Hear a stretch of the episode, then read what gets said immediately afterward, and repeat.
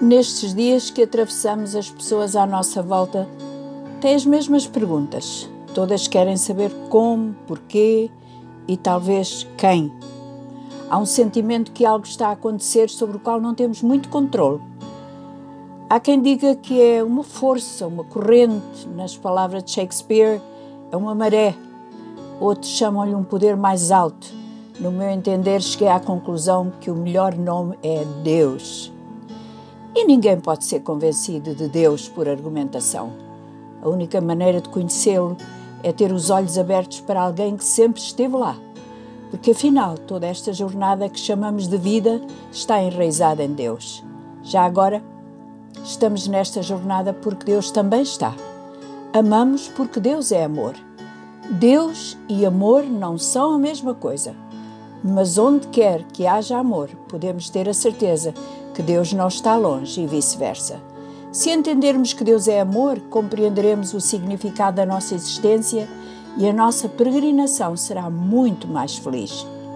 A melhor história sobre o amor de Deus é aquela que chamamos de Filho Pródigo, contada por Jesus, simples, tão compreensível. Fala de um filho que começou a ficar inquieto sobre a sua rotina e, por fim, falou com o pai pedindo-lhe para receber a sua herança adiantadamente para poder gozar a vida à sua maneira. O pai concordou e o filho saiu com o legado da família no bolso. Viajou para um país distante, onde começou a sua aventura de prazer, gastando o dinheiro que recebera do pai. Com este estilo de vida, atraía muitos amigos, muitas mulheres, mas eventualmente o dinheiro acabou.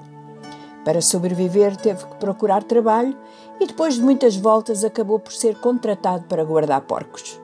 Chegou ao ponto em que ninguém estava preocupado com o seu bem-estar e o rapaz começou a passar fome. Por isso, apanhava a comida dos porcos para matar a fome. Um dia, cai em si e começa a pensar no que perdeu por ter deixado a casa do pai.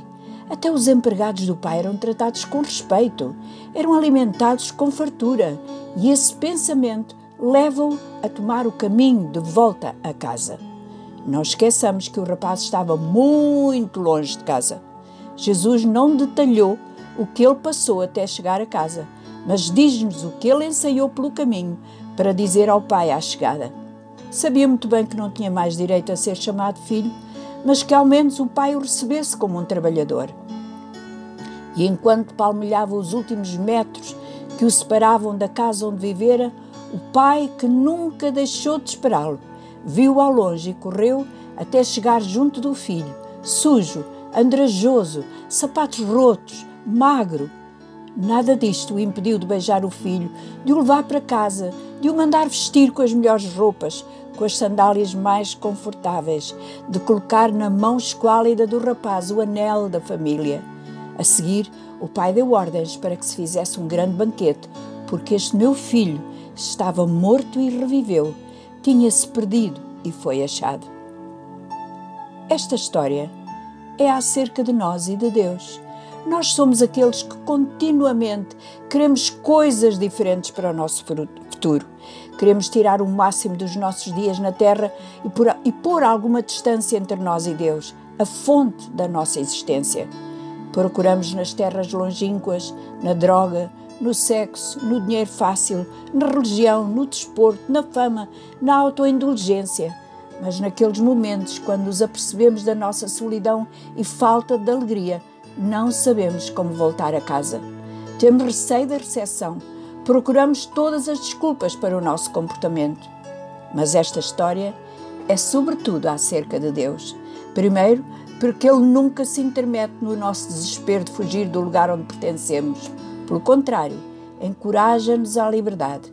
Ficamos livres para viver onde queremos e como queremos. E Deus faz o quê? Espera, espera e vigia, esperando a nossa volta. E quando tem um vislumbre da nossa face, corre para nos abraçar, faz uma grande festa. Ele não é o Deus do castigo, ele é o Deus do amor. Esquece as nossas falhas no fogo da sua compaixão. Temos a ideia que todos os nossos desgostos, rejeições, abusos, traições e dores são porque Deus está contra nós. Nada pode estar mais longe da verdade. A história é mesmo o oposto. Somos nós que infligimos dor em Deus quando nos distanciamos do seu amor e cuidado. Aquele filho poderia ter vivido toda a vida na terra distante, comendo a comida dos porcos como um mendigo.